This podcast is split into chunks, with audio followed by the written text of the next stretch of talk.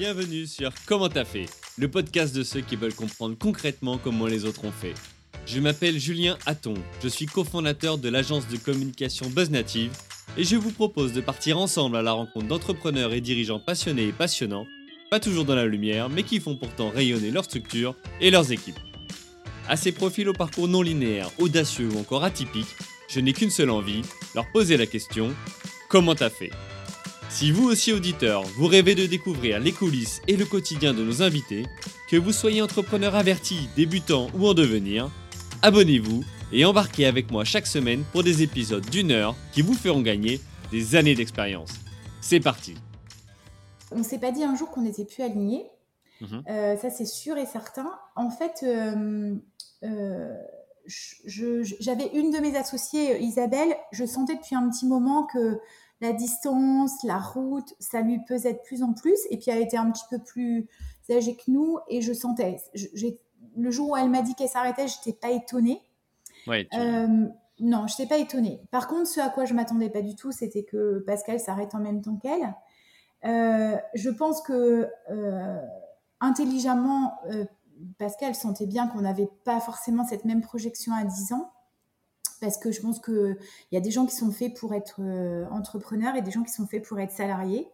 Et, euh, et tu vois, si, si j'avais quelque chose à, re- à refaire et à, à faire autrement, c'est vraiment ça.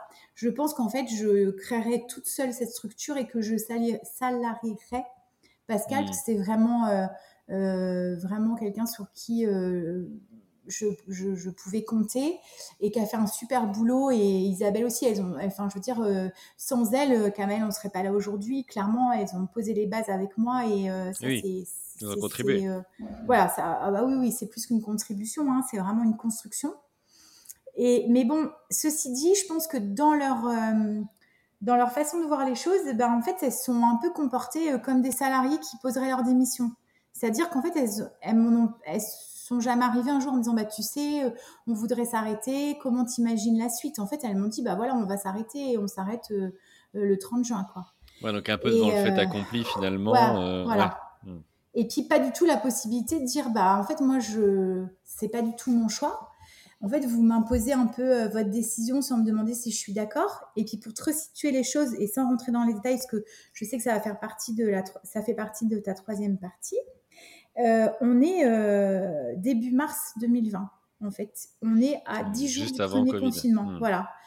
Et donc euh, donc elle m'annonce ça c'est une grosse claque. Je te dis pas, j'ai, je pense que j'ai à mon actif une bonne dizaine de nuits blanches, tu vois, parce que là tu te dis mais oh, mais c'est pas mon choix, moi j'ai pas envie d'être seule. Et puis surtout tu mesures que quand tu es trois, les décisions que tu prends, elles t'appartiennent jamais complètement en fait. C'est-à-dire que Mm. tu les partages toujours à trois. Donc de toute façon, quand il y a une mauvaise décision qui est prise, c'est pas de la faute de l'une ou de l'autre, c'est collectif. Donc en fait, moi en tout cas, j'ai vécu sereinement pendant euh, tout le temps, euh, tu vois, de 2015 à 2020, pendant 5 ans, hein, moi je peux te dire, j'ai dormi sur mes deux oreilles parce que j'avais jamais cette inquiétude et ce stress de ne pas bien faire. Et puis du coup, de jour au lendemain, tu te retrouves à te dire, bon ok, je suis toute seule à décider. Et donc, euh, on est à quelques jours du, premier confinement. Et là, je me dis, euh, le, le 17 mars, là, quand euh, Emmanuel Macron annonce le confinement, je dis, bon, alors là, c'est bon, euh, on est mort, il y aura plus de... Enfin, on va, ça va s'arrêter, quoi on Mm. va être on, on va fermer la boîte en fait ça va s'arrêter et finalement c'est pas la fin de l'association c'est carrément la fin de la boîte Alors, l'extrait vous a plu? Restez connectés, l'épisode entier arrive très prochainement. Pour en être informé, abonnez-vous au podcast Comment t'as fait sur Apple Podcast, Deezer, Spotify ou toutes les autres plateformes d'écoute. Ou Rendez-vous sur commenttafait.fr pour vous inscrire à la newsletter. Salut les amis